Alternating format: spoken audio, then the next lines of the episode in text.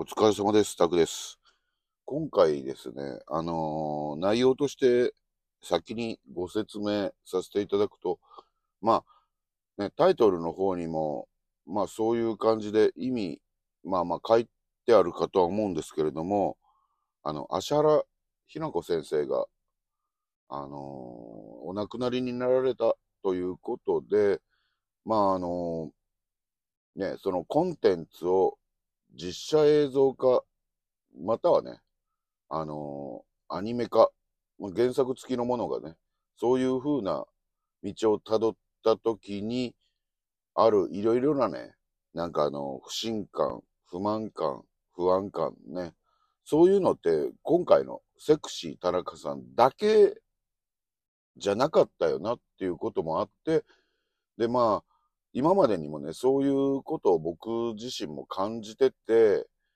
まあそれをね、まあ今回、あのね、作者さん自らもそのドラマ化に関していろいろと、あの、動かれたと。あの原作と忠実にっていうことを言われてたにもかかわらず、その約束すら守れなかったっていうことに関して、関して、やっぱりちょっとね、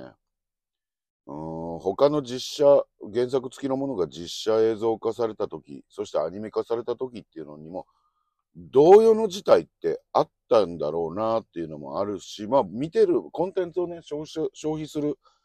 自分の立場から見てても、やっぱり、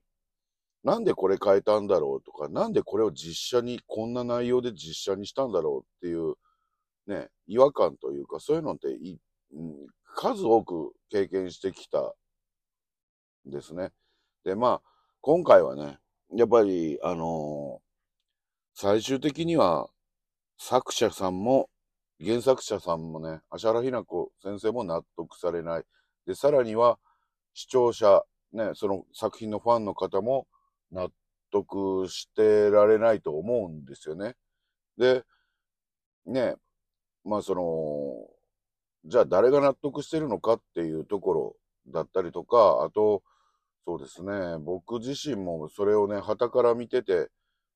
とてもなんか、ね、あの、悲しい事件だな、じね、事態だなと思って、やっぱり僕一個人の試験というか、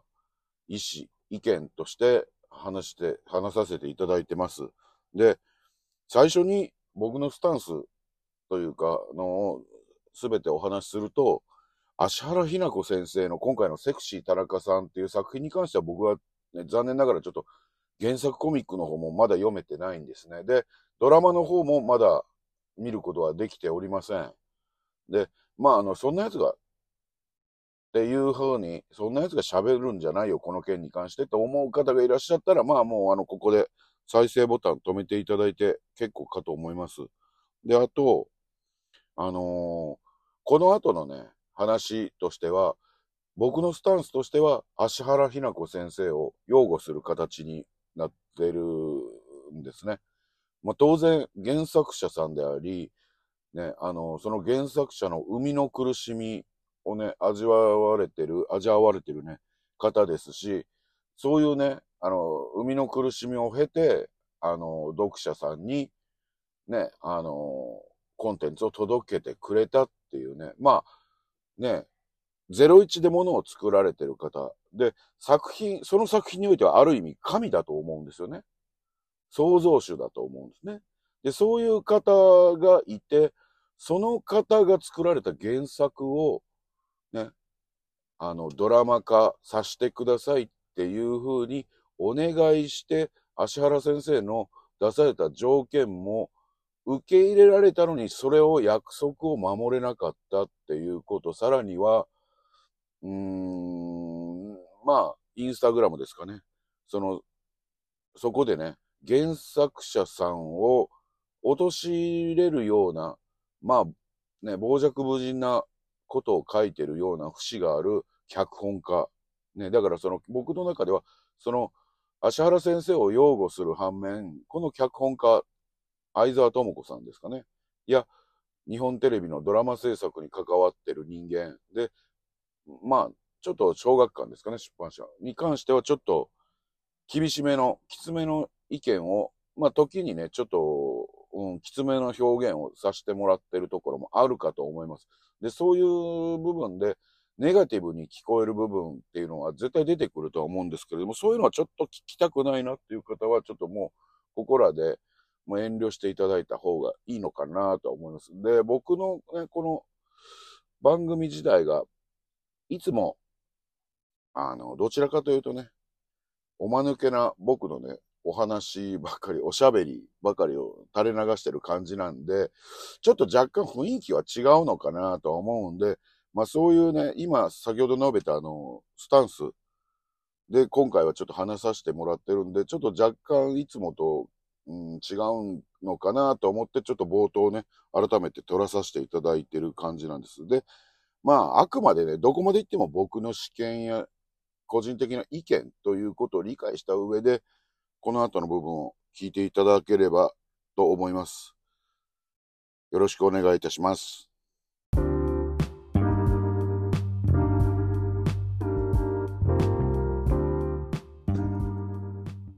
疲れ様です。タグです。はい。今日はね、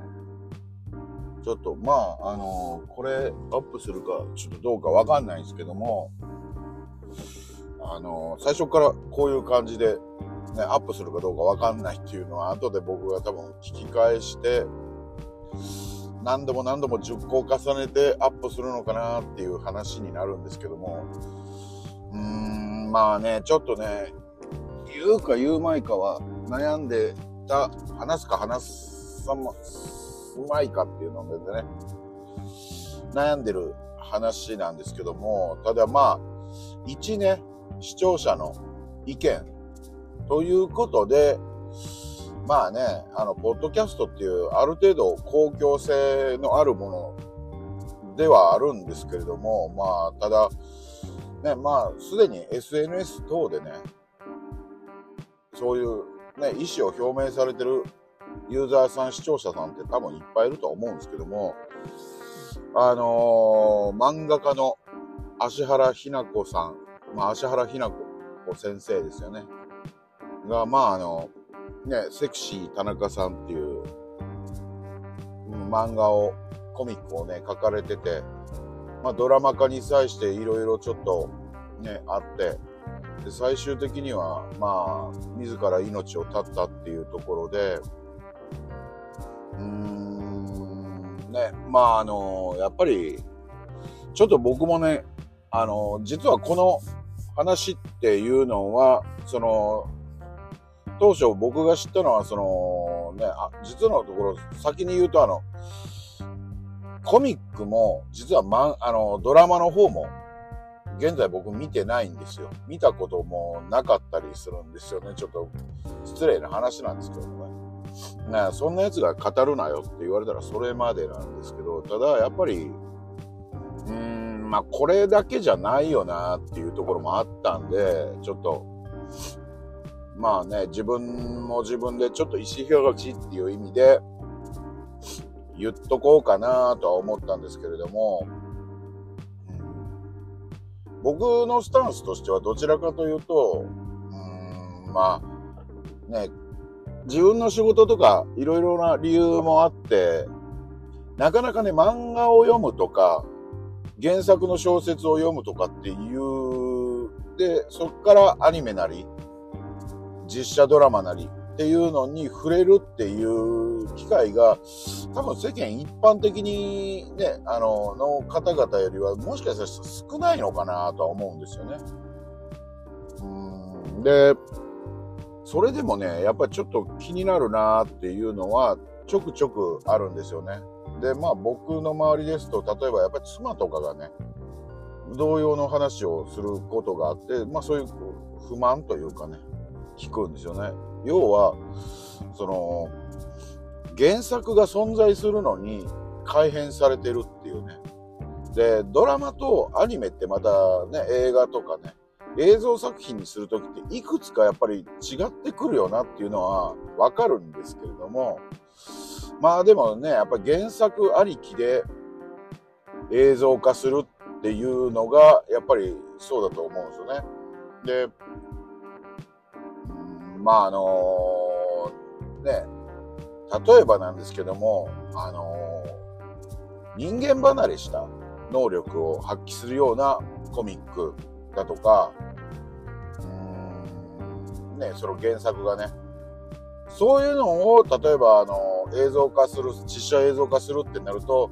まあ難しいかなとは思うんですよね。やっぱりね。うん、ガンダムを実写化するって言って、日本の今のテレビドラマの規模では絶対、絶対って言ったら失礼だけども、でもやっぱり難しいとは思うんですよね。で、まあ CG とかをね、対応したとしてもね。で、まあ一方で、まあ、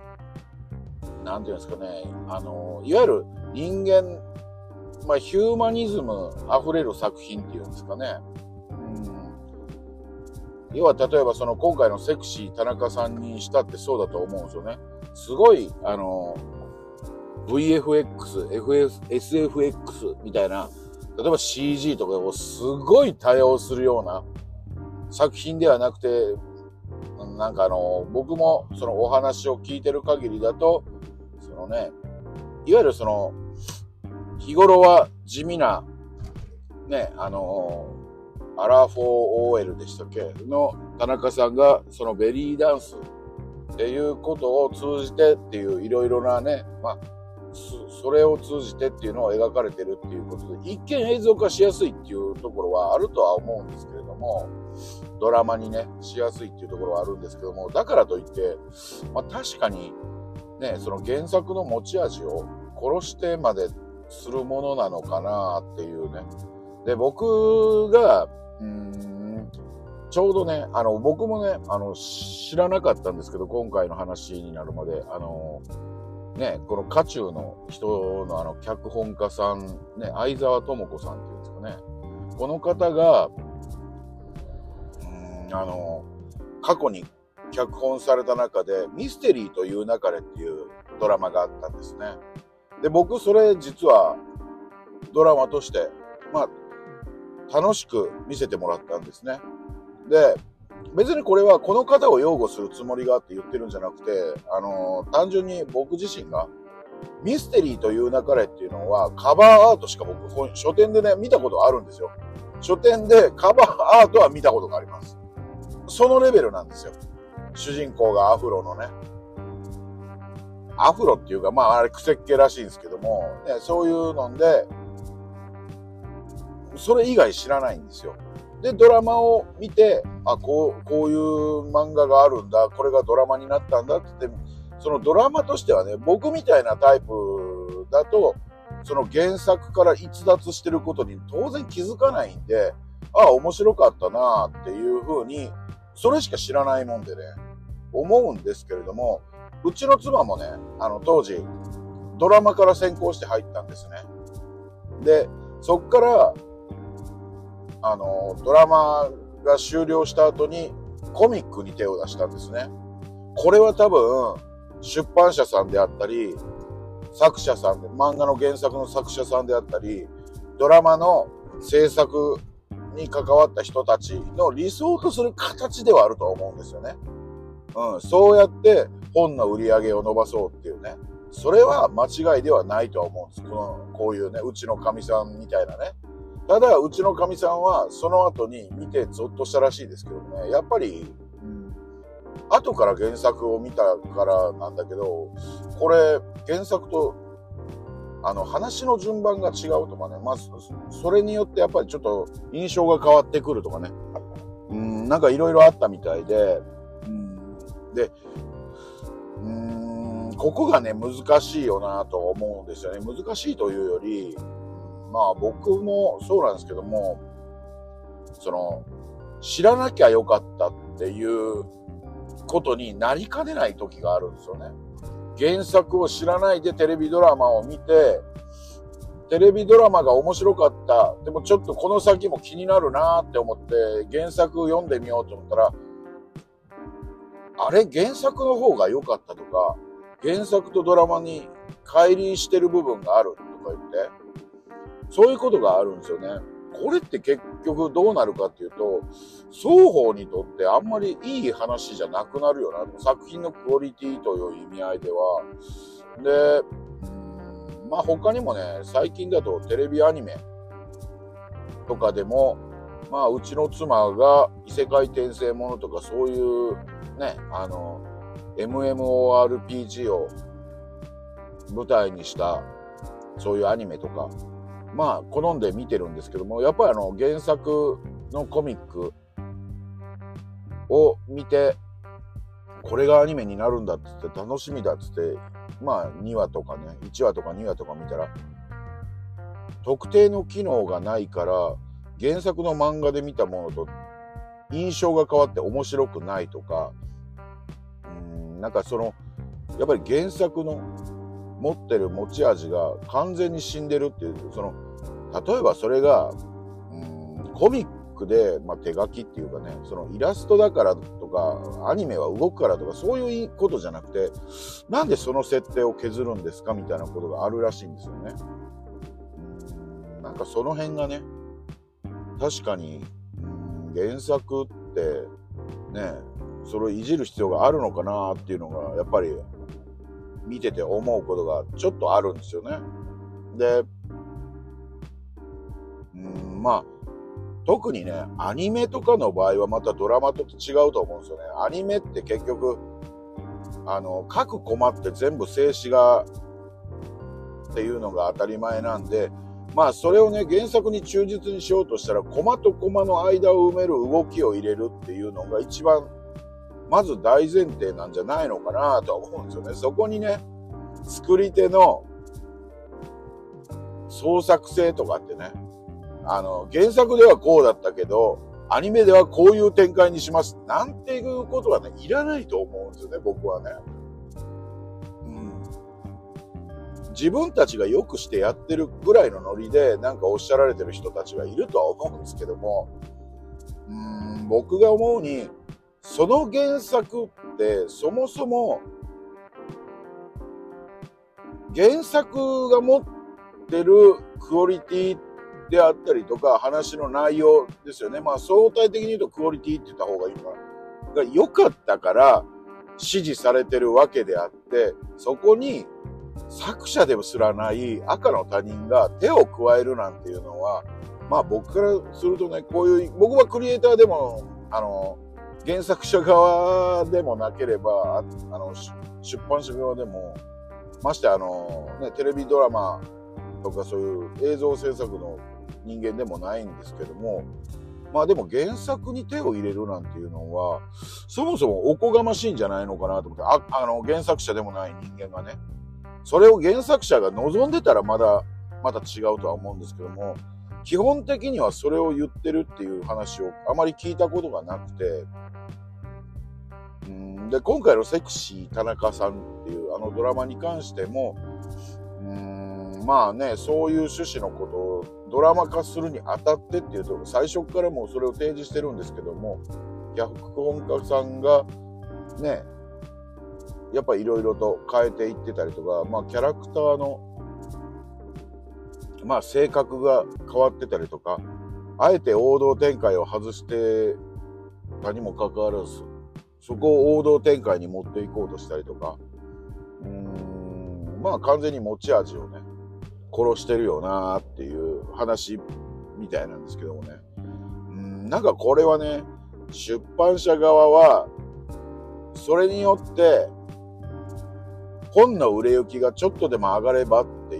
話だとは思うんですよね。ちょっとでも上がればいいっていう発想の出版社側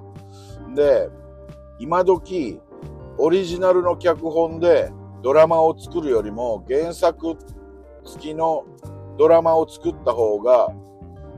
うん、視聴率稼ぎやすいもんな、みたいなね。うん。一回やってしまえば、一回放送をやってしまえば、多少視聴者なんてもんは原作と乖離してたって、結局原作のファンなんだから見るし、で、原作を知らない、ね、視聴者も、あのー、見てくれるだろうからっていうね。なんかどっかで聞いた話ですよね。なんかね、これ、うん僕が思うのは、ゲームでいうところの過去作過去作移植の話に近いよなみたいなね。うんスーパーファミコンぐらいの頃のロールプレイングゲームを今風にリメイクしたら昔やった奴らも買うし、新規参入した、ね、今まで知らなかったユーザーも買ってくれるだろうみたいなね、感じで多少変わったっていいやみたいなね、ノリでね、やってるところあるよなと。まあ別に昔のね、アニメの、うん、アニメとかね、ドラマのリメイクとかもこれに近い話なのかもしれませんけど、なんて言うんですかね。特にテレビとかっていうのは、うんまだまだ傷がついてないんでしょうね。日テレさんとかも見てて。うーん俺たちが映像化してやってる、ドラマ化してやってる、アニメ化してやってるっていうおごりがすごいあるんでしょうね。なんか見てて、うんまあそういうね、テレビがメディアの一強時代だったっていうね、時のイメージを未だに持ってるんですよね。で、うん、もう随分とね、家にいる時の娯楽がテレビしかなかった80年代とかね、70年代、60年代とかね、そういう頃に比べると、テレビなんてもうテレビなんてっていう意味、あの、話し方になると思うんですよ。テレビなんて暇つぶしのとか娯楽の一つにしか過ぎないんですよ。だけど、うーん、テレビ局の人たちっていうのは、そうですね、意識がやっぱりね、それこそね、世の中が携帯電話を持つ以前の価値観しかやっぱり持ってないよなと思って、コンプラがコンプラがって言うてる割には、うーん、意外とコンプライアンスって口にしてるけど都合が悪くなるとコンプライアンスを口にするんですけどもそもそも守れてませんよね君たちみたいな感じのね時があるんですよねやっぱりテレビ局ってね。特に日本テレビさんなんかだとね、まあ、これ攻撃してるみたいに、愛は地球を救うっていう番組をやってるじゃないですか、24時間テレビね。あれなんかはもうすごいよなと思って、うん、偽善番組にも程があるし、視聴者からもお金を集めて、そのお金を集めてた、ね、募金っていう形でね、人の善意で、施設とかね、あの、体の不自由な人たちにっていうのをやるのはいいんですけども、そこで集めるお金以上に、日本テレビには莫大な広告料が入ってるのに、それは意外と大してやらないよなみたいなね、あの寄付とかするわけでもないんだよなって思ったりとかね。うん、あれなんかもう日テレ大売り出しみたいな。日テレの大セールみたいな感じでね、視聴者を巻き込んだね。一番の稼ぎ時みたいな感じの番組だったりもしますし、うんなんかね、まあ別に日本テレビだけが、今回はね、今回の件に、あの、セクシー田中さんの件に関しては日本テレビがあって僕は思いますけども、ただ、テレビ局ってどこもやっぱり相変わらず傲慢なんだなって思う、ね、ところがありますよね。うん、やっぱりね、まあ、しかも驚くことにテレビだったり、まあ、あと小学館ですかね。やっぱり未だに契約書とかね、そういうことに関して、あの、これこれこれ以上は、あの、原作を変えた場合にはっていう話の契約書とか、そういうことのやりとりもないみたいですし、うーん、なんかね、そういうので過去にも名作がダ作になった例って腐るほどあったと思うんですよね。うんだけど、そのやりか、取り決めって未だにできてないんだと思って。2024年なんですけどね。ね、そのセクシー田中さんって2023年の話じゃないですか。コンプライアンスっていうのを口にするんだったら、それぐらいそもそもやっとかないとなって僕は思うんですけども、ね、それができてない癖して、コンプライアンスがってよく言うんですよね、テレビ局ってね。うん面白い番組が作れないのはコンプラを意識してるからだとかっていうところもいつも言うんですけども、うん、そもそもな、みたいな感じでね、僕が思うのはね。で、うん、やっぱりね、ちょっと話戻ると、やっぱり漫画にしても、漫画っていうか、アニメにしても、実写ドラマにしても、やっぱり数々ね、原作のまま作らないっていうことが多いですし、わかるんですけどね、脚本、テレビサイズに落とすっていうことで、うん、あのー、原作のまんま、それを全部映像化しようとすると、例えば、これは例えばなんですけど、4コマで、4コマしかないんですけど、アメリカ、パリ、ロンドン、どこそこ日本みたいな感じでね。それ、その、まあ、そんな無茶苦茶な漫画があるかどうかはわかんないんですけど、一コマごとにね、あの、そのキャラクターが立ってる場所が違うみたいな絵をね、作る、あのコミックでは描かれてるんですけど、それを実現しようとすると、予算だけですごいことになりますみたいなね。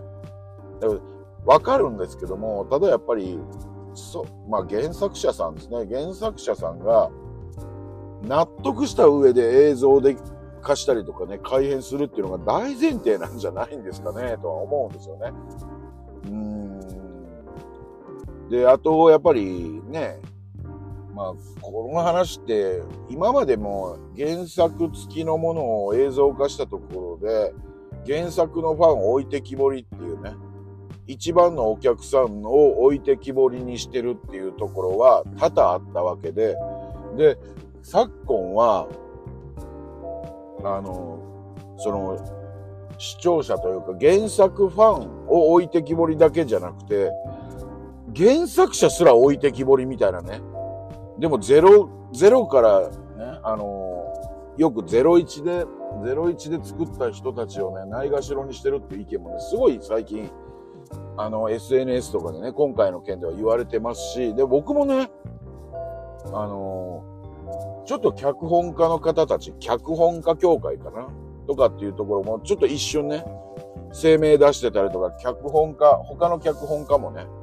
なんか勘違いしてるよなと思って。まあ言ったらね、僕から言わしてもらえば、まあドラマの脚本とか、なんでもいいんですけど、脚本家って原作に、を脚本家、ね、原作付きのものを映像作品にするために脚本書いてるっていう時点で、それはもう、あなたたちがやってることは猿真似なんですよっていうね、言葉悪いですよ。言葉悪いですけど、やってることは猿真似なんですよね。うん。だから、どれだけ似せた猿真似を作るかっていうことだとは思うんですよ。どれだけ原作者さんだったり、原作ファンの人が不満を持たないような猿真似にできるかっていうところなんですよ。そこに自分のオリジナリティとかアイデンティティなんてもういらなくて、そんなもんは多分ね、原作者さんも視聴者、原作のファンも求めてはないと思うんですよね。それをどっかで、あの、自分たちが脚本にして映像化してやってるんだ、みたいな感じでね、傲慢なことをしてるよなっていうのはね、特に今回の一件で過去からのね、やつがアニメの作画監督なのか、なんかね、アニメのね、そういう作家の人の何年か前の意見まで掘り起こされてたりとか、ああ、映像化する人たちってこういう傲慢な感じなんだ、と思いながらね。うん。だったら自分たちで一から全部作った方がいいと思うんですよね。そしたら多分、そしたら誰も文句は言わないと思うんですよ。だけど、多分それを言うと、作り手の人たちっていうんですかね、そのドラマ化、アニメ化してる人間たちは言うんですよ。オリジナルじゃ受けないから、売れないから、原作付きのものをやってるんじゃないかってね。それって結局、原作者さんの力を借りて、アイディアを借りて、ね、お借りして、自分たちの飯の種につなげてるだけなんですよね。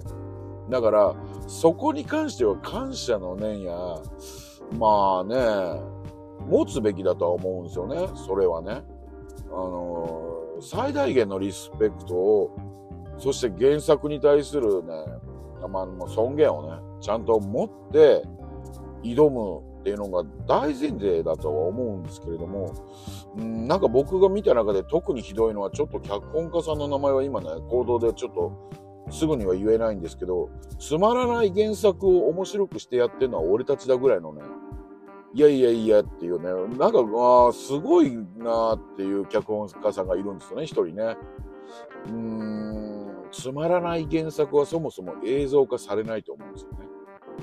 で、それを言ってる脚本家は、お前の感覚がつまらないだけなんですよっていう話だとは思うんですね、僕からするとね。だってテレビ局だったり、現に市場でその原作が受けてる出版物としてなんですかね。まあ、例えばコミック、例えば小説、まあ、それって出版物だったりするわけなんですけども、それの売り上げがいいっていうのは市場のニーズに合ってるとか、市場から受け入れられたからセールスを記録したわけで、それっていうのはもうつまらないわけではないと思うんですよね。もちろんね、人によってつまらないと感じる人がいたかもしれないんですけども、でも、ね、資本主義社会の日本においては、特に売れてるっていうことは多分面白いっていうね、バロメーターの一つだと思うんですよね。それをつまらない原作って言い捨てるっていう脚本家自体がまあ僕から言わせてもらうとどうかしてるよなとか思うんですよね。まあ、だからね、本当にそれを言うんだったら、猿真似じゃなく自分のオリジナル作品を売り込んで、まあテレビ局関係者でも制作会社でもいいんですけども、グーの音も出ないほど面白い作品作ったらいいんじゃないですかって思うんですけども、いやいやいや、それでは視聴率が取れないんですって言うてる人たちがいると思うんですよね。うん。だからそれって結局そのテレビいやあの原作よりもあなたの作った脚本っていうのはやっぱりそのこの予定してる原作に比べたらやっぱ劣るんですっていうねだからオリジナルの脚本使ってもらえないだけなんじゃないんですかっていう話だとは思うんですよね。だから結局脚本家オリジナルの脚本を書かせてもらえない人たちっていうのは原作の猿真似をするしかないんですけれども猿真似すらちゃんとできてないから原作のファンからも袋叩きに合ってるっていうのが実情なんですけども、それを最終的には原作と同じじゃなきゃダメですかみたいなね、なんか本を出されてたらしくて、うーん、やっぱり最大限リスペクトされるべきは、ね、生みの苦しみっていうのを味わった原作者さんだと思うんですよね。うん、いや、もちろんね、その原作を脚本化するにあたって苦しみっていうのもあったとは思うんですよ。あるとは思うんですよね。脚本家さんには脚本家さんなり苦労っていうのはあると思うんですよ。だけどそれはどうやったらテレビサイズにその原作を落とした時に原作のイメージを壊さずに守れるかっていうね、その労力はいると思うんですよ。あると思うんですけれども、でもそれは01ではないはずなんですよ。だから、そう思った時に、やっぱりね、何もないところから生み出された、ね、原作の人たちってやっぱり、それはそれで素晴らしいもんだと思うので、まあそこへのね、まあ、リスペクトがなくて、うん、まあ、映像化して、まあ、ね、日本の映像作品っていうのは基本的に商業作品っていうことになるので、ね、視聴率だったりとか、で、視聴率がないと広告がつかないとかっていう構造はわかるんですけども、うーん、金儲け主義に走りすぎてるがために、最終的に、うん、金儲けのためだったら何してもいいんですかみたいなところまで行き着くところまで行っちゃってるよな。だから多分ハリウッドに一生勝てないんだろうな、日本の映像作品って何もかもがあって思ったりはするんですよね。うんまあ、そういうところですよね。で、結局ね、もうだいぶ昔の話を掘り起こしますけど、例えば契約書文化がないからそういうことに関しての。だから、集英社が虎の子のドラゴンボールをハリウッドで映像化した時に舐められて契約書の取り決めを作れなかったがためにどえらいドラゴンボールができてしまったわけじゃないですか。ああいう過去の経験みたいなのをみんなで共有すりゃいいんでしょうけども、それができないで、むしろ、あれ日本人としてどう思ったんでしょうね、あの事態をね。あれに近いことをアメリカと日本ならまだしも、日本人が日本人の作った原作を怪我してるみたいなことになってたわけで、うん、もういよいよタチの悪い冗談みたいになってるよな、みたいな。これって難しいけども、なんか、まあ、いろいろあるよなと思うんですよね、見ててね。うん、ただなんか今回の件で見てて、うん、我関せず、いや、知らないんですよとか、あんまりなんか自分たちの言い訳しかしない日本テレビ側だったりとか、うん、本当に芦原先生の思いをテレビ局側、制作会、制作の方に伝えることができたのかな、小学館っていう感じがして、すべてをね、生みの苦しみを味わった作者さんが、それに苦悩してたっていうところで、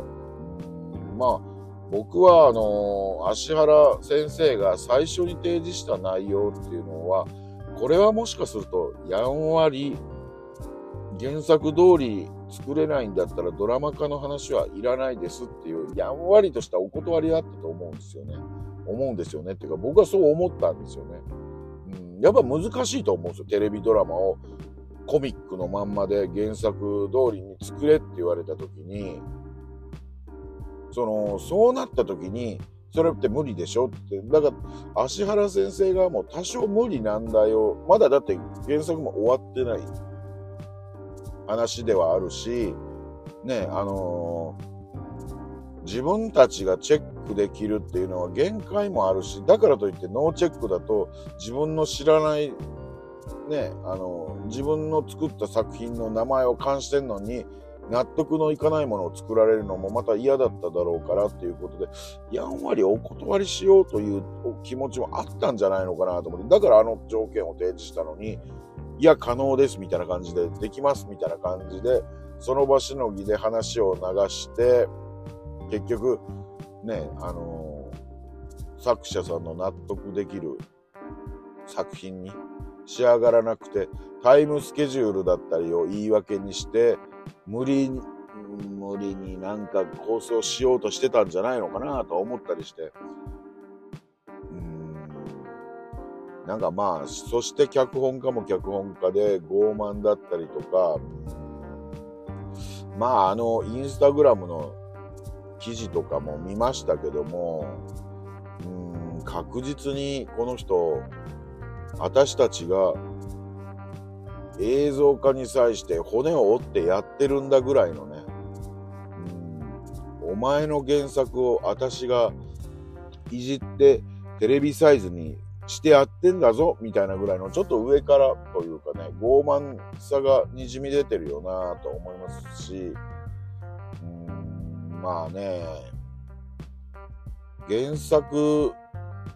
ありきなはずのドラマだったのに原作者が、のし、ね、いないところでっていうね。まあ、原作レイプって、ね、あのー、よく言われますけど、まさにそうだよなと思って、日本っていう国が、類まれな、ね、こういうコミック大国だっていうところがあると思うんですけども、これは、やっぱり才能だけがすごいっていうわけじゃなくて、他の国では、あの、実現できないような過酷な条件下で原作の漫画家さんたちって漫画を描かれてると思うんですよ。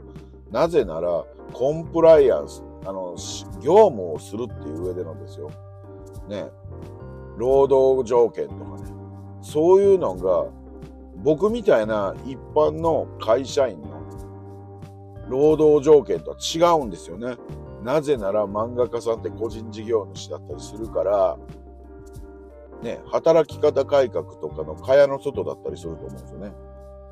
なそんな中で苦しんで何日も徹夜したりする漫画家さんもいると思うんですね。で、描いて、ね、命削る思いで漫画って書いてるから週刊のコミック雑誌だったりとか、月刊のコミック雑誌でもすごい膨大なページ数割いて原作をね、載せてたりとかするわけじゃないですか。一冊の漫画に一年以上時間をかける、あの、国があるんですよ。それがフランスで、バンドデシネっていうね、あの文化がありますけど、あそこは、労働条件をちゃんとやって、言ってしまえば1日8時間労働とか、そういう多分感じだと思うんですよね。で、もちろん、あの、時間外労働とかもしないで、で、フルカラーでっていう感じでやったら、複数人で作ってもやっぱりね、1年かか、1年ぐらいかかるらしいんですよね。でも、日本って漫画のやっぱ発刊スピードが速いっていうのはやっぱりね、み皆さん漫画家さんがやっぱりね、命を削る思いで創作活動されてる賜物だよなっていうところがあるのに、うん、そこをね、ないがしろにしてるよなっていうね、ところがね、あるんですよね。やっぱり、ね、昔に比べて僕が子供の頃に比べて圧倒的にコンテンツの量は増えてるんですよね、漫画、コミックのね。僕が子供の頃って、漫画ばっかり見てるとバカになるよみたいなことをね、うちの親なんかは言ってました。だけどね、今、興味そんなこと言う大人っていないと思うんですよね。で、まあ、あの、漫画って、漫画読むなら小説読め、みたいなことを言ってる人もあんまりもう聞かなくなりましたし、で、漫画って一つの文化になり得たとは思うんですよね。で、もうなんか見てると、未だに漫画ごときを映像化してやってるんだみたいなノリで、うーん、携わってる映像作品、まあ映像のクリエイターさんが存在するよなっていうのは僕は思うんですよね。だけどそこに携わって自分たちの飯の種にしてるっていう時点で、やっぱそれって違うよね、みたいな僕は思うんですけども、なんかね、やってることと言ってることがちょっと違いませんかっていう人たちが意外とね、日本のテレビ局とかね、やっぱりまだまだいるよなって思いますね。うん、ぶっちゃけて言ってしまえば、漫画が、ね、例えばこれもずっと漫画のベースで今話してますけど、そのコミックが、ね、発行部数がすごい上がったと。人気のコミックですっていうので、映像化なんかしなくたって、多分その漫画家さんってね、お金持ちになれると思うんですよ。売れたら。うん、映像化する必要ないと思うんですよね。で、事実、ずっと映像化を拒んでた漫画家さんっていらっしゃるじゃないですか。まあ、有名なところで言うと、あの、スラムダンクって一瞬テレビアニメになりましたけど、すべてのアニメ、あのコミックを、あの映像化はされてないんですよね。で、バガボンドとか、リアルとかね、あの辺も確かされてないんですけども、これって多分作者さんがね、ずっと断ってるんだろうなと思って。で、ね、この前あの、劇場作品としてできたっていうのは、あれは井上武彦さん自身が監督とか、その制作にも回って、納得のできるもんっていうことをできるから、あの、納得できるような形で映像化する手段が見つかったからっていうことで、まあ動かれてたとは思うんですけれども、ねだからね、映像化してやってるんだっていう考え方自体がやっぱおかしいよなって思うんですよね。まあ僕もね、なんか、これ実は芦原ひな子先生、セクシー田中さんだけじゃないよな、この問題って。多分、すべての小説家、すべての漫画家、ね、いわゆる原作って呼ばれるものを書かれた人が映像化された時に必ず陥るっていう話になってて、多分これ、ね、早いこと解決しないと、多分ね、原作を映像化するっていう、いわゆるコンテンツビジネスが、多分ね、破綻すると思うんですよね。なんかね、それは、これは80年代からもうね、そういうの流れってあるのに、うん、結局、映像のね、クオリティとかはそれ上がってるんですけども、作り手の意識って80年代と変わってないんだよな、映像、映像側の。原作者さんは変わってんのに、うん、なんかその辺がね、やっぱり、日本っていう国の、しかも一大メディアを牛耳ってる人たちの残念なところだよなと思ってね。やっぱこういうのをちゃんとしないと、第2、第3の芦原先生みたいな方がもう出てくるだろうし、うん、下手をするともう映像化なんかしなくていいよって、あの、思う作者さんも今まで以上にやっぱり増えてくるでしょうし、映像化してよかったって言ってる作者さんが果たしているんだろうかっていうのもね、気になってるところだね。なんか、ね、この話ってなかなかむ難しくはないんですけども、うん、なんで難しくないかっていうと、簡単に言ったらテレビ局、脚本家、ドラマ制作人の意識を変えればいいだけなんですよね。で、なんで意識が変わらないのかっていうと、自分たちが最大級、日本のクリエイター産業、日本のメディアの中で一番だと思い込んでるからなんですよね。だけどもうね、すでにね、演者、日本のテレビとかに出てる人たちよりも、多分 YouTuber さんで稼いでる人って何人もいらっしゃるじゃないですか。だけどそこにはね、あんまり目を向けないんですよね。それは YouTube だからとか、テレビじゃないからっていうね、なんかそういう理由で多分、自分たちで納得してるだけなんでしょうけども、でも視聴者は確実にテレビ離れしてるっていうことに、ね、もうそれもう何年も前から言われてんのに、未だに認めようとしないじゃないですか。だからまあね、その一因は何なんですかって言ったら別にドラマ制作だけにが悪いとは言わないですけども、やっぱり日本のテレビのあり方とかっていうのが、ね、テレビができて何十年も経って、他の諸外国に比べて、やっぱり意識が低かったんだねっていうことが露呈してしまったんじゃないですか、今回の件にしても。まあ、ジャニーズの件もそうだったと思うんですよね。だから、ね、まあ、そろそろやっぱり本気で、コンプライアンス、コンプライアンスって言うんだったら、根本的に見直さないと、うーん、多分ね、テレビって下手をすると、まあ僕、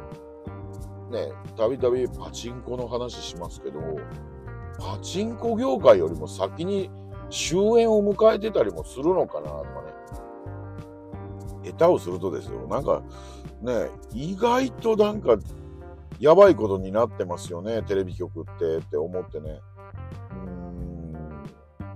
ん。なんか報道にしてもね、なんかいろいろ忖度したりとか、うん、報じなきゃいけないものが報じられてなくて、どうでもいいわみたいなことが報じられてるよな、みたいな時がちょいちょい見受けられるんで、まあ、やっぱりね、広告主だけに顔を、あの、媚びを売るとか、なんか特定のパワーが働いてるから、うーん、なんか、ちゃんとね、報道できないとか、まあ、報道だけじゃないとは思うんですけども、そういうね、ことじゃなくてみたいなね。うん。特定の芸能事務所を辞めたからもう使わないとかね。そういうね、エコひいきみたいなことをね、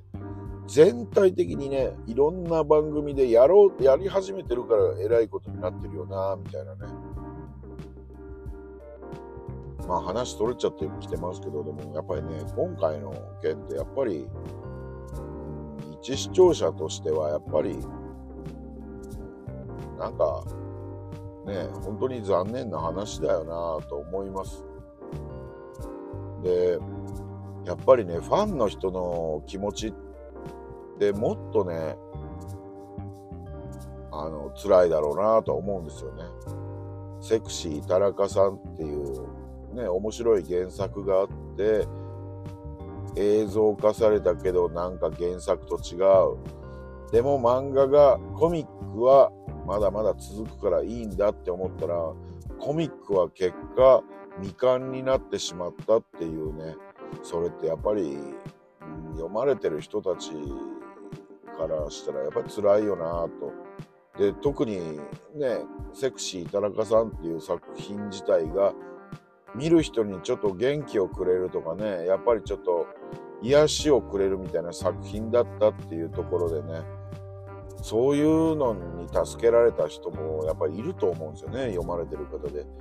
でそれがね未完になるっていうのはなかなかやっぱりねあの辛いよなと思うんですよね。だから結局、うん、原作ファンの心を気持ちをテレビ局っていう一大メディアね脚本家っていう人たちが踏みにじりすぎたよなって思うんですよね。だからそれってやっぱり、ダメなことだよなと思うんですよね。あの前も話したのかな日本の原作をアメリカでハリウッドで映像化するとなんかピントが合ってないんだけどもアメリカの原作アメリカで出てる、まあ、アメコミですね。マーベルでもいいですし、DC コミックでもいいんですけど、それを映画化すると、すごい、あの、面白い作品が多かったりするっていうのは、やっぱり、いやアメに、アメリカの人たちが、ハリウッドの人たちが日本の原作をないがしろにしてるとは言わないんですけども、ただやっぱり自国の自分たちが見てきたコンテンツであったりとか、そこにはあのマーベルの作品 DC コミックの作品に関して多大なリスペクトがあったと思うんですねだから映像化しても面白い作品が多かったりするんだろうなっていうのがあるんですよね。うんだからアメリカ発祥の作品がアメリカの人たちによって映画映像化されたらやっぱり面白いもんができた。これ別の国じゃあ日本でもそれができるんじゃないですかと思うとそれができてないっていうね。うん。そら日本の映像作品が評価されなくなってくる時代ってこれからどんどん進むんだろうなと思ってね。こんなことしてるとね。まあねやっぱ考え直された方がいいんだろうなと思ったんでね僕ちょっとねペラペラとね、また今回は。やっぱりなんか、うーん、その何度も言うように僕はドラマもコミックも今回のセクシー田中さんっていうものに関しては見てなかったんですけども、この騒ぎで、うん、なんかちょっとやっぱりコミックに関しては目を通したいなって、ね、こんな結構かわいそうな辛い事件っていうのかな。なんかこういうことが発端で見たいっていうね見てみたいなって思わせてる時点でやっぱり悲しい話だよなとは思うんでねこれは作者さんも意図しなかったと思うんですよね。僕みたいな感じで。うん。改めてここまで騒ぎが大きくなったんだったらちょっとね、見てみようかなとか、でも多分僕みたいな感じになってる人って何人もいると思うんですよね。だからね、まあまあまあ、ね、やっぱり間違いなくこれはね、テレビ局、脚本家が起こした不祥事って言えるとは思うんですよね。旗から見ててね。刑事事件になるかならないかは別にしても、不祥事ではあるとは思うんですよね。傲慢さゆえに、傲慢が招いたゆえの不祥事だったと思いますね。映像の作り手のね。まあ、それだけはなんかちょっと言っときたかったなと思って、まあ、これをね、アップするのかどうかはちょっとわかんないですけども、うん結構ね、僕もこれ、あの事件をしまあ、あの、その、お亡くなりになられる数日前から僕もちょっとね、X で見て、うーんって思ってた中で、まあ、お亡くなりになられて、やっぱり、うん、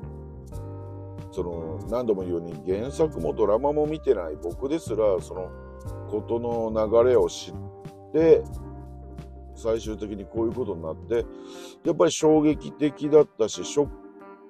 句だったなって思って、で、それってでも他の作品にもあるよな、改変ってって思ったりすると、やっぱり、うん、ねちょっと、そのくせ、あの、またテレビ局だったり、脚本家の人たちは攻撃するのはやめていただきたいみたいなことを言っといて、まあ、自分たちは人のことを攻撃してたにもかかわらず自分たちが攻撃される方になるとそういうことを言うんだなとか思ったりとかね。なんかなかなかやっぱり都合がいいよなって思ったりはするんでね。やっぱまあだから半分怒りみたいなところもあると思うんですよね。こういうことを僕が言ってるっていうのも。でもそれ僕だけじゃなくて多分皆さん思ってるような気がするんですよね。視聴者一般的な視聴者の人だったりとかファン原作のファンであったりとかね。ね一般の人で擁護してるとか SNS で擁護してるっていうのが脚本家とかその作り手以外からまああんま聞かないっていうのもね、でまあ脚本家が脚本家をかばってるっていう話は見るんですけどもそれはそもそもやっぱり、うん、傲慢なやつが傲慢なやつをかばってるだけにしか見えないんで余計にみすぼらしいというか見にくいというかね。まあね傷口広げてるだけだなみたいな感じでね、まあ、傷口って言えばいいまだ聞こえはいいですけどね。攻撃のね範囲を広げてるだけじゃねえかこいつらみたいな感じにも見える。まあまあそんな感じでちょっとねくっちゃべってみましたということで。ここらで一旦ちょっと閉じたいと思います。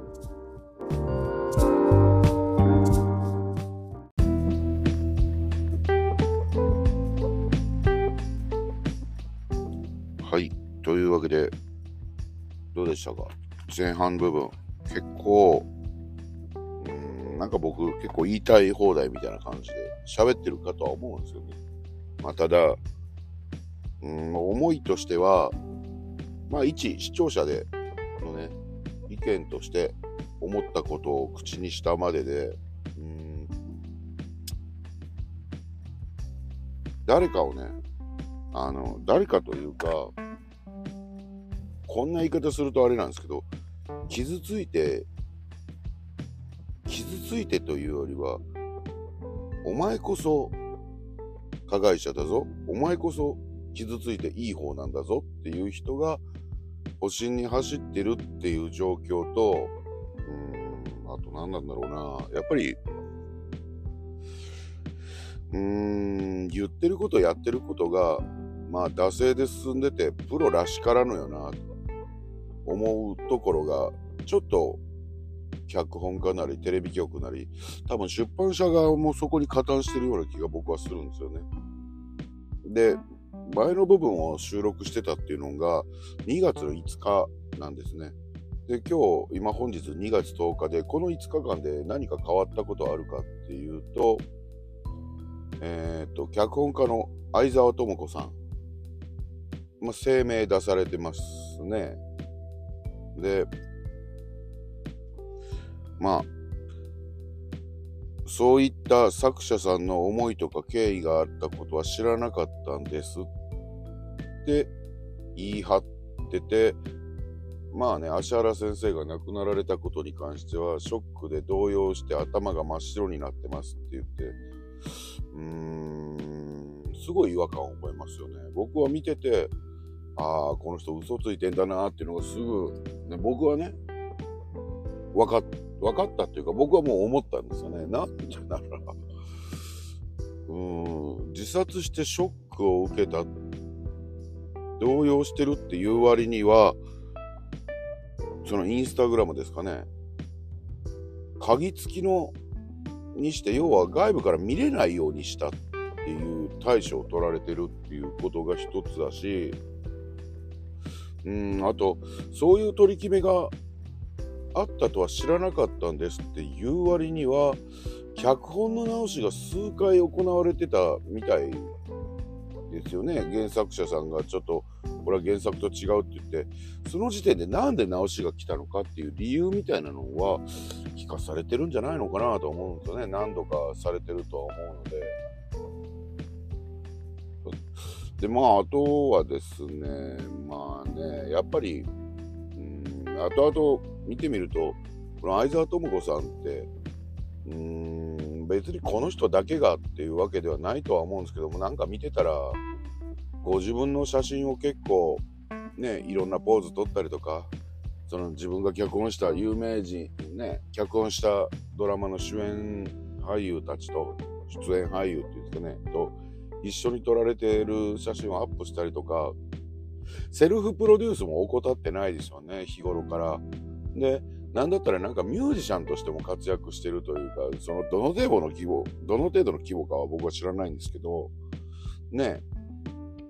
もしかしたらこれは勝手な想像ですけどもしかしたら自分はもともと歌手としてデビューしたかったんだけど気がついたらテレビドラマの脚本なんかを書いてるみたいなところにね結構そういう方タレントを目指そうとして気がついたらテレビの裏方に回ってる人ってね結構業界いらっしゃいますもんねまあまあそういう感じででもどっかで自分っていうのを出したいとか言葉は悪いですけど目立ちたいみたいなところがねあったのかなと思ってね。まあ、だからといってね、僕はやっぱりその原作を脚本した際に、まあ脚色ですよね、完全な原作からの。その、前のところでも言ってたとは思うんですけど、原作をテレビドラマにするために脚色するし、でも原作をそのテレビドラマ化しやすいように、うん、翻訳するっていうのかな、多少ね。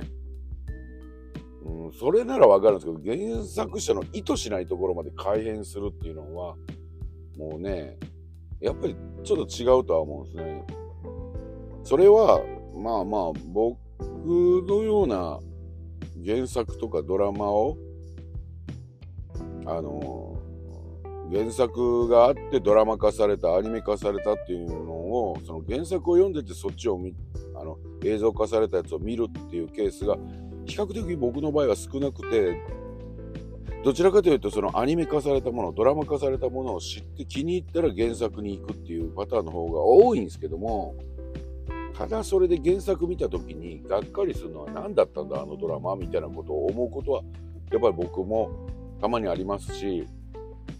ね、知ってる原作が映像化されたんだっていうねずいぶん昔に見たなみたいなやつもね原作見たなっていうやつが、ああ、やっと今の時代の技術で映像化されるようになったんだと思って見てみたら全然違うじゃねえかよみたいなこともね、多々あります。多々あるんで、がっかりすることはすごい多いんですけど、なんかね、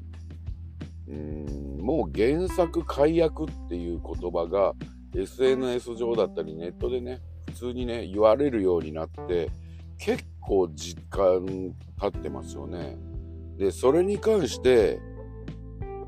なんでそういう言葉が出てるんだろうっていうことには、全く向き合おうとしてこなかった制作者サイドが、やっぱりそんな海がどんどんどんどん溜まって、今回、こういったね、不幸な事件になったっていうのが正直なところだとは思うんですよ。うん、原作者を鬱陶しいっていう風に思ってる脚本家が結構多いんだなっていうふうに思あのいうのはなんかいろんなところでまあ僕もねあの見てみるとネットの中でね見てみるとあの芦原先生の事件が起きる前からそういうことを平気で言ってる脚本家が結構いるんだなっていうのにびっくりして前も言ったと思うんですけどその結局原作付きの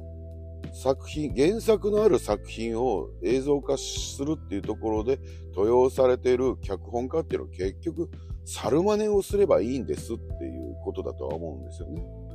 うん、だってオリジナリティのあるものオリジナリティのあるものというか01で作れなんてことは、ね、言われてないわけですから、うん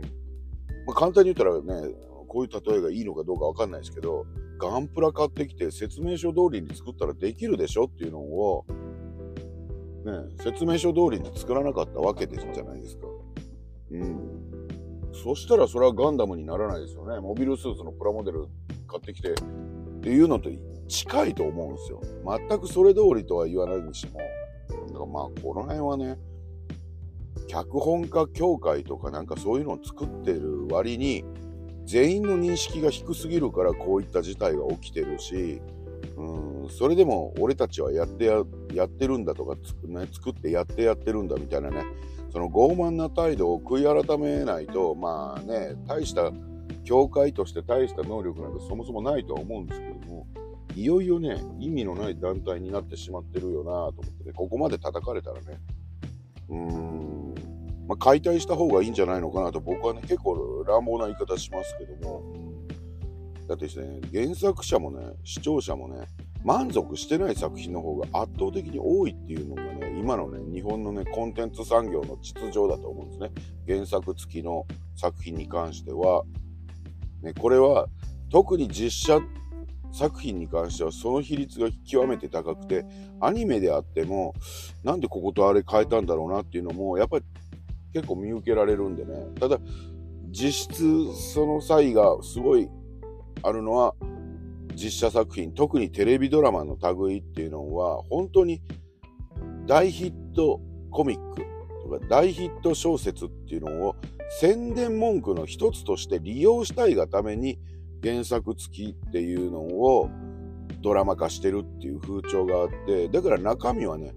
関係ないんです。看板借りてきただけなんですっていうような作りになってるドラマっていうのがやっぱ多いとは思うんですよね、見ててね。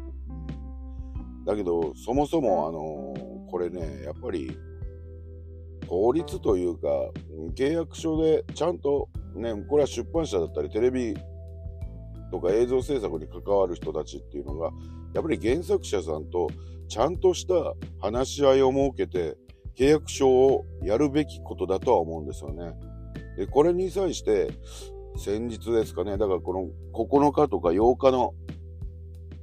だと思うんですけども、小学館自体はそれよりも前に、あの、社外への向けての今回の件に関して、芦原先生が亡くなられたことに関しての、社外への、あの、発信発言はいたしませんっていうのを社内の説明会で行ったっていうのが、それすらもニュースになってましたけども、昨日かな、僕は昨日知ったんですけども、その、芦原先生が連載されてた姉系プチコミックっていうところの編集部の方が声明を出されてて、まあそこもね、ちょっと違和感があるなと思ったのは、まあ本人たちは首覚悟みたいなところで言ってるようなお涙ちょうだいみたいな文面にしてるっていうのが一目瞭然なんですけども、あの著作権はこうやって、あの原作者に対しての著作権はこうやって守られるべきものなんですっていうことをね、おっしゃってたんですけども、それがどうも、うーん、例えば原作に描かれてるキャラクターの性格だったり人物像を勝手に改変してはならないっていう法律が存在するらしいんですよね。あ、そうなんだと思ってそれはまあいいと思うんですよね。こういうことは契約書を交わすまでもなく守られるべきものだと思っておりましたみたいなことを言ってるんですね。姉貴プチコミック編集部一同はね。いやいやいやいやこういうのって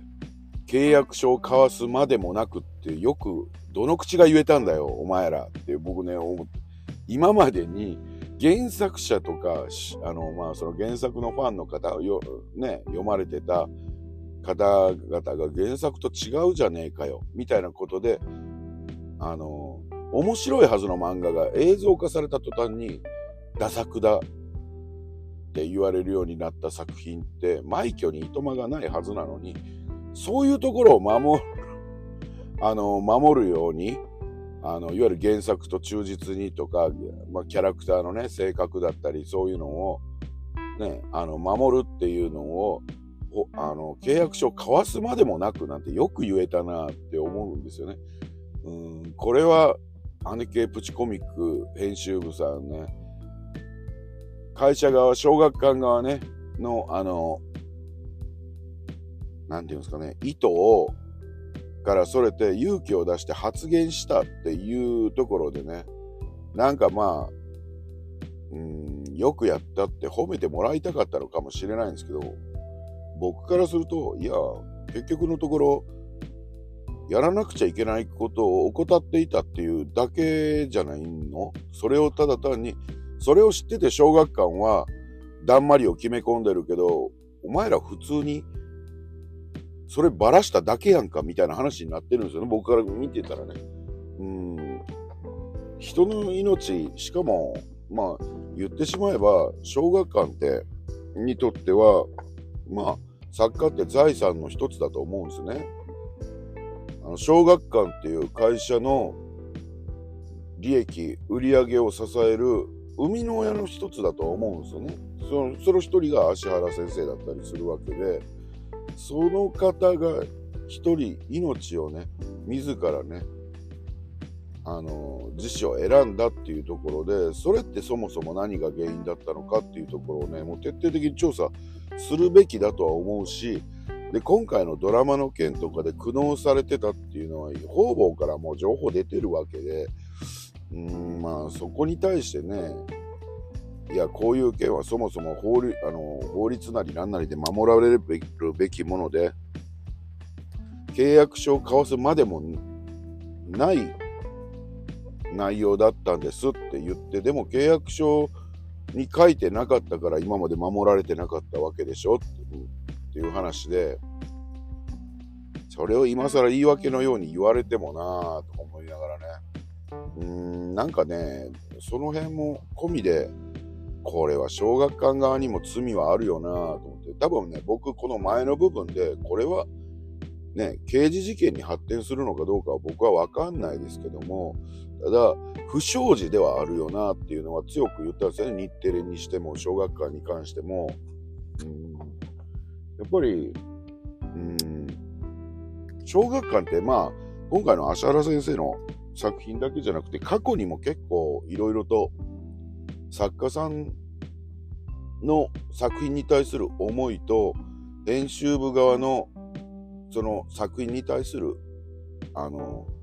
重さの違いみたいなところを軽く見てるっていうところで、トラブルがいくつかありましたよね。だからまあ、そういうとこも込みで、やっぱり、うん、言葉悪いんかな、この言い方は。結局、自分たちにの飯の種、金、ね、あの、お金を生み出してくるための、ね、あの現金製造機みたいなぐらいの、ね、何か物とか機械を見るみたいなぐらいの、うーん、すごい安っぽいところで、作家さんを扱おうとしてたんじゃないのかなと思っ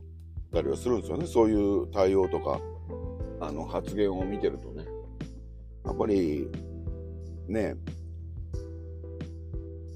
今後、うーん、小学館っていう会社、まあ多分これは他の、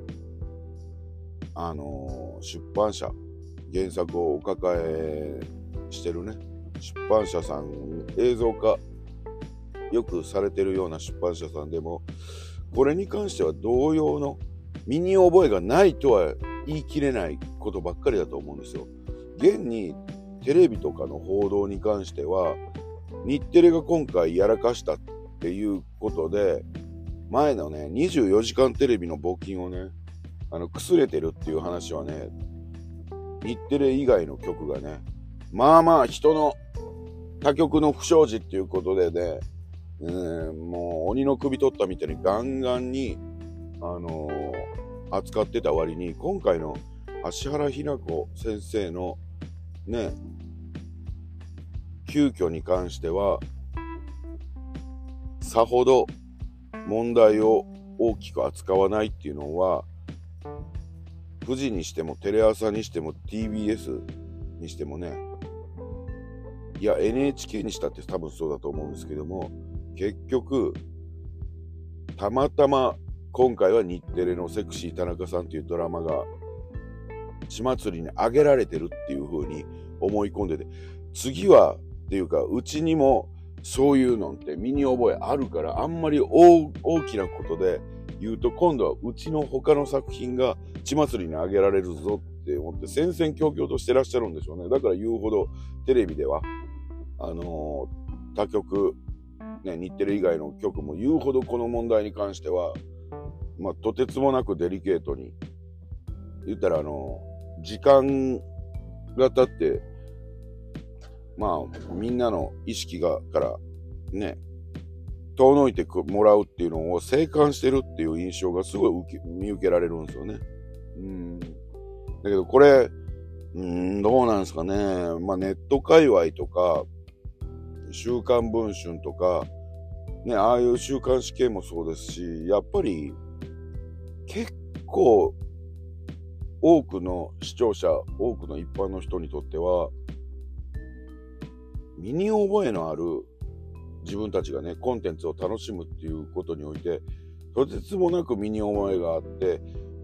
親近感のある話だったりするんで、うーん、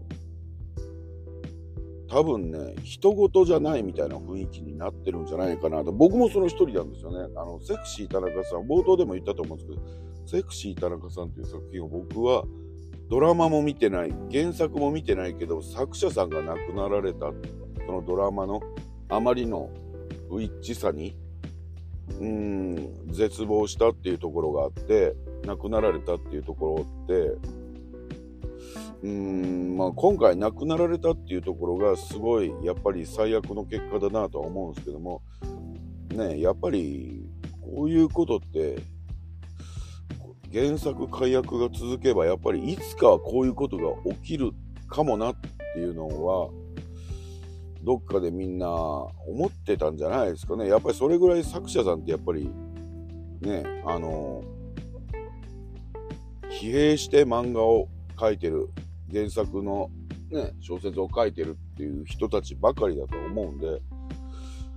それをね、やっぱりネタの一つみたいな感じで、ワンクール持ちこたえればいいぐらいの軽いノリで、ね、材料として使ってるっていうね、テレビ局側とかの制作陣のね、やっぱ甘さが、うん、だいぶ、あの、招いてるよなとは思うんで、やっぱこれは多分、ね、視聴者とか、僕もそうなんですけど、やっぱり、見過ごすわけにはいかない事案だろうなとは思います。うん、まあ他にも見過ごさない、見過ごしちゃいけない事案って結構ね、あるんですけど、報道はそれをね、あんまりしないんで、どうなのかなとは思うんですけどね、こんなにあの、政治とか宗教とかとは関係なくて、でもみんなどっかで身に覚えがあるよなっていうことを、さらっとね、時間が過ぎるのを待つっていうところで、で、自分たちは悪くなかったですみたいなところでね、乗り切ろうとしてるのはどうなのかなとは思います。うん。まあね、この辺はね、話し続けててもね、拉致が開かないっていうのもあるんですけども、ただ今回僕がこれをね、収録してるっていうのは、なんかね、やっぱり、たまたま、やっぱり、あの、この情報に触れる機会が非常に多かったっていうのもあって、いろんなところの、ね、内容、記事とかね、を話を聞けば聞くほど、やっぱり、うーんって思いながらね、これはダメだよなっていうことをすごい感じさせられるんで、ちょっとね、あの、今回め、あの、ね、あの、こういう話題でちょっと収録させてもらいました。うんまあまあ、僕がね、ここで声を上げてもね、まあ、解決策も何にもないんでしょうけど、まあちょっとね、あまりにも不条理だよなと思ったんで、ちょっと今回、まあ収録させてもらいました。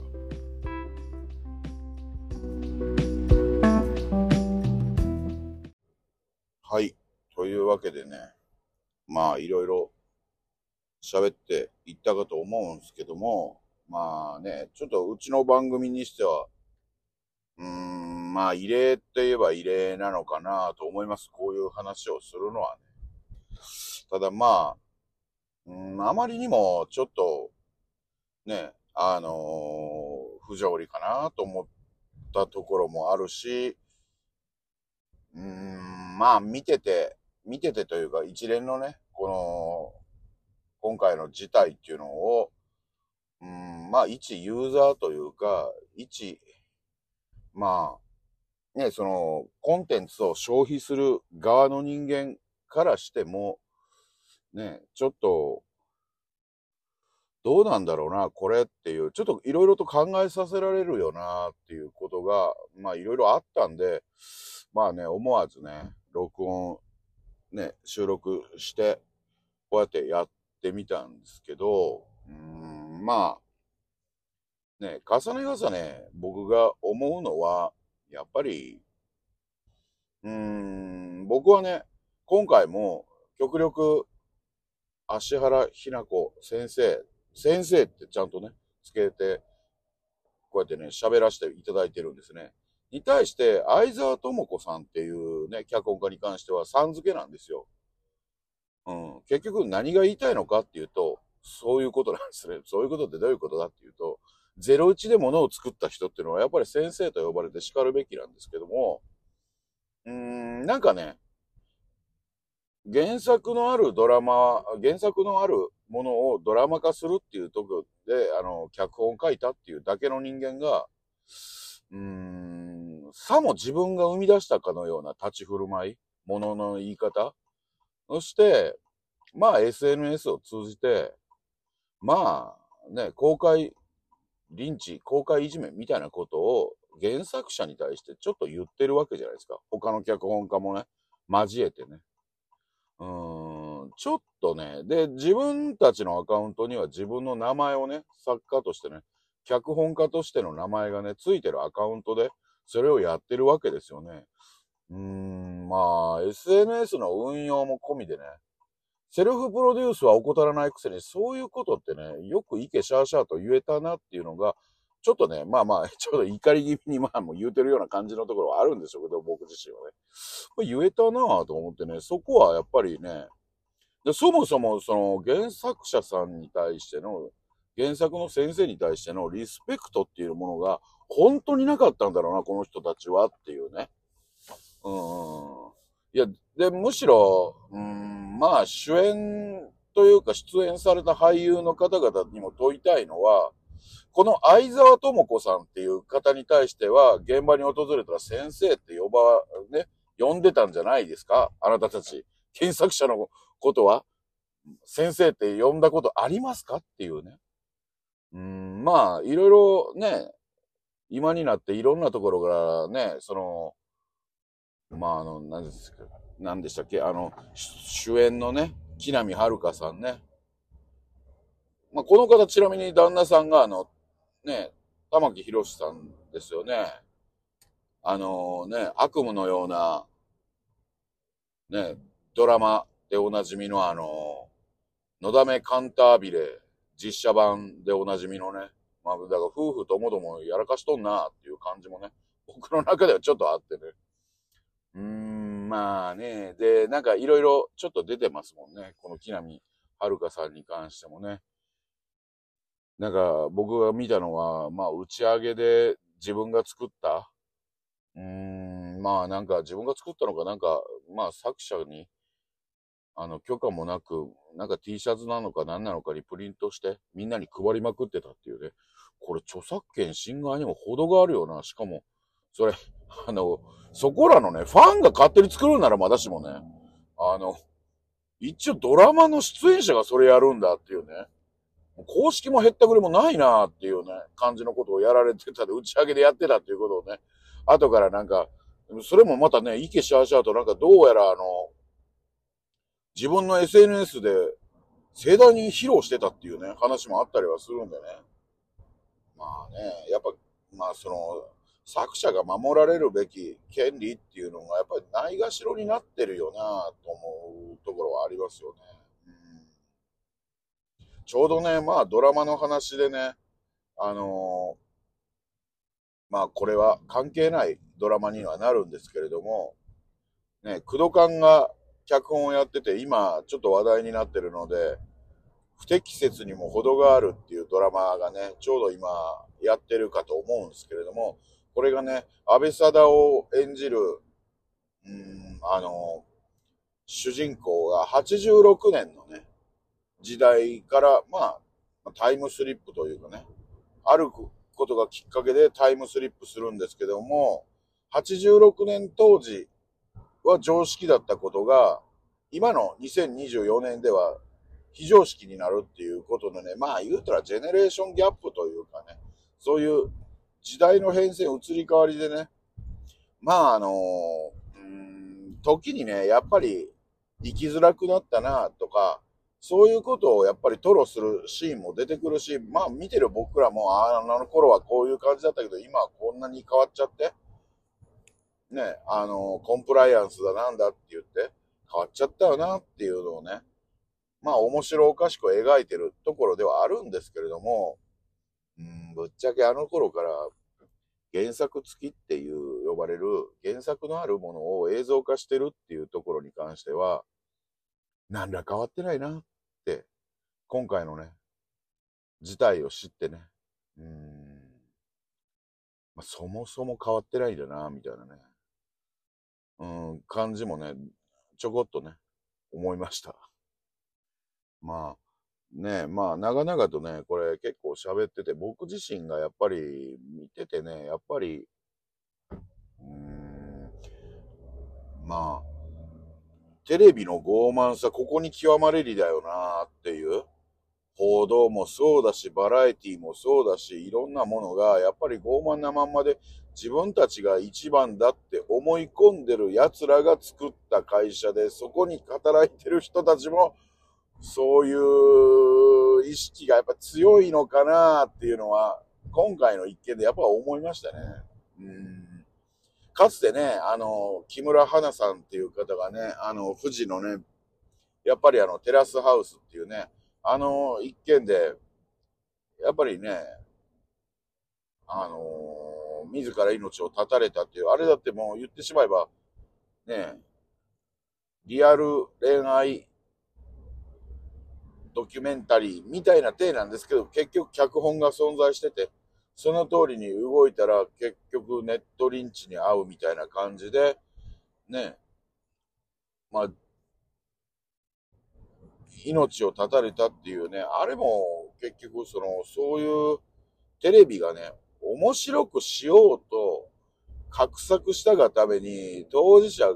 いつもね、あのテレビって卑怯なところは、うん、自分たちは知らぬ存ぜぬを決め込めるように、遠いところから指示を出したり、ね、そういう風な感じで逃げ道を用意してるんですよね。で、出演者だったりには、ね、あの、それを用意しない。特に、うーん、なんていうんですかね、プロの芸能事務所に属してないような人に対しては、それがものすごい強いですよね。だからそのスタンスをずっと貫いてるから、うーん、テレビって一向に変われないし、まあ面白い番組作りっていうのが、ね、できないんだろうなっていうのもあるし、うんまあ、いろいろと変わらなくちゃいけないものってあったとは思うんですけど、うん、変わらなくちゃいけないところは変われず、変わらんでもよかったのになっていうところを変えちゃってるから余計にね、ちぐはぐになってるよなっていうのがあって、今回はね、まあそういう意味もあって、うーん、まあなんか、ね、前のところでも言ってたと思うんですけども、結局、このセクシー田中さんっていう作品だけじゃないっていうのは、他のね、原作を書かれてる漫画家さんとかね、小説家さんたちもやっぱり声を上げてますよね。で、僕も確かにね、あの、過去にもそういえばあったなっていうのはあるんですよね。まあ、作品名はあえてちょっと今回は伏せますけど、まあ、有名な作家さんの原作ですよね。僕その作家さんの原作を読んでないんで、ただそれが映像化される、ね、当時、あるジャニーズの、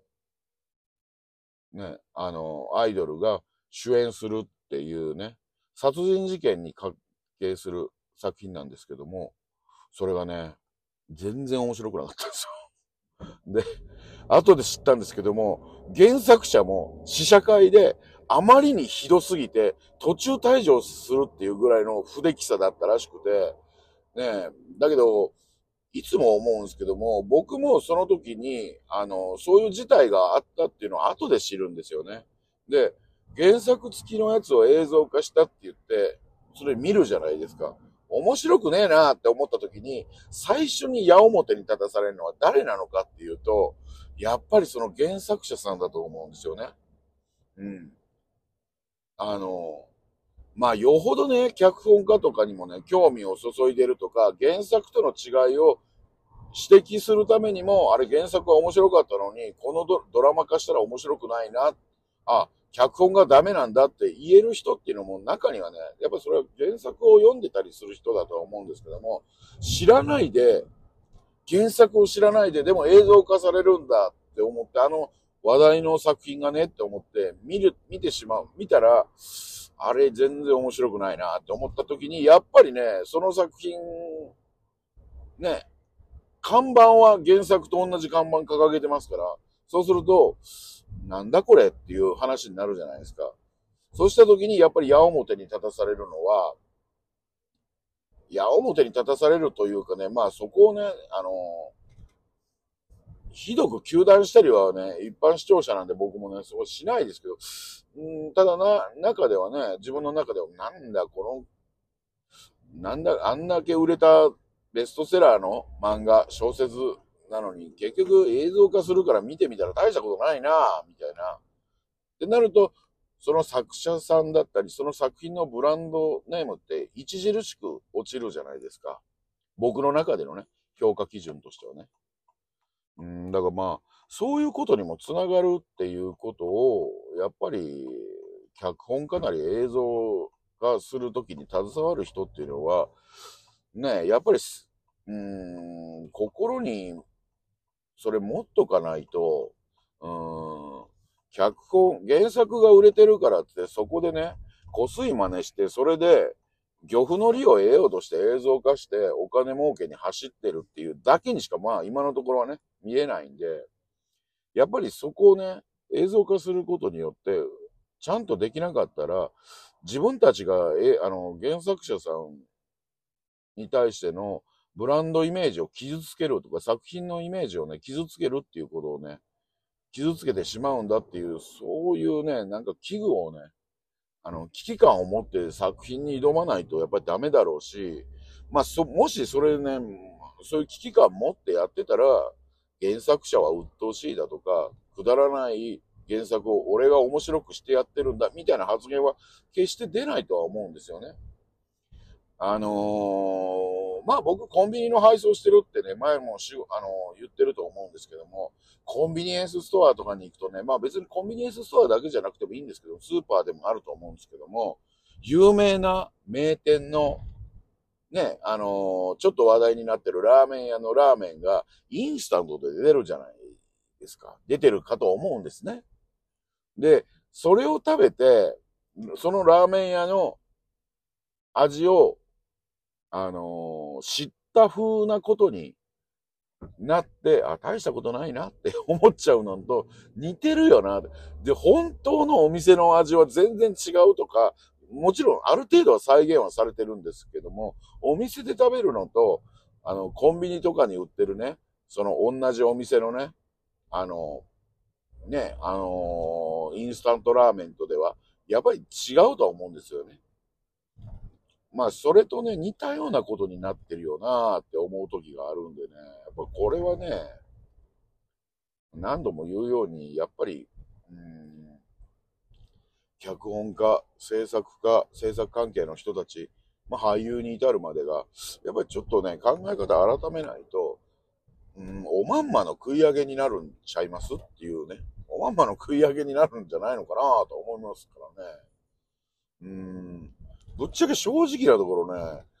あの、それを映像化したらね、出版、本の売れ行きは上がるとかっていう出版社側の意図もわかるんですけども、作家さんってある程度ね、売れたらね、それでもうお金儲けできてるんでね、それ以上ね、極端なね、まあ、贅沢な、自分のね、あの、生みの苦しみを散々味わってね、やっと生み出した作品の、自分の作った状態で非難されるならまだしも、批評されるならまだしも、自分の手から離れて勝手に映像化されて、ね、それでね、批判されるっていうのが一番ね、まあ頭に来るんじゃないのかなと思うんで、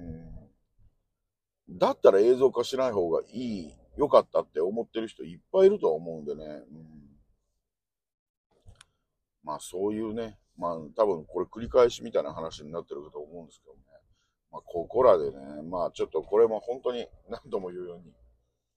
答えが出にくい話ではあるし、僕が今回言ってるっていうのもね、まあね、結局、めんどくさいおっさんのぼやきというかね、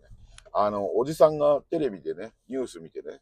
政治のニュース見て、けしからんなって言ってるのとあまり変わらないって言われたらそれまでなんですけども、ただね、ちょっとこれはね、やっぱり、うん、まあ、声を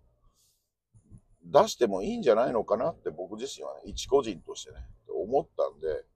うん、まあちょっと今回ね、まああんまりね、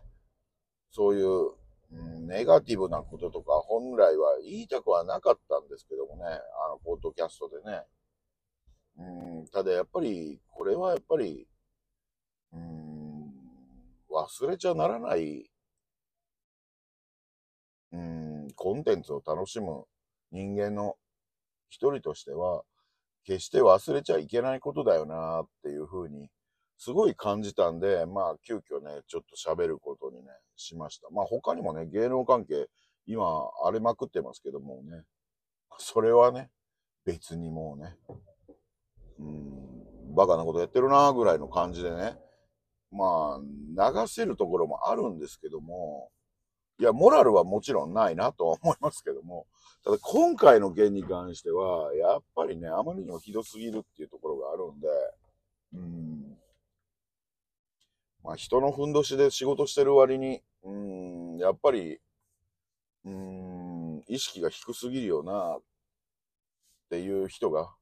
多いなっていうところもあってね。一大メディアをね。なのになぁと思って、そこが残念だっていうところで、まあこういう話させてもらいました。まあね。まああのー、最後にはなるんですけれども、うん、まああのー、ね、芦原ひな子先生のね、ご冥福をね、心より、まあ、お祈りして、今回の放送をね、ちょっと終わらせていただきたいと思います。それでは。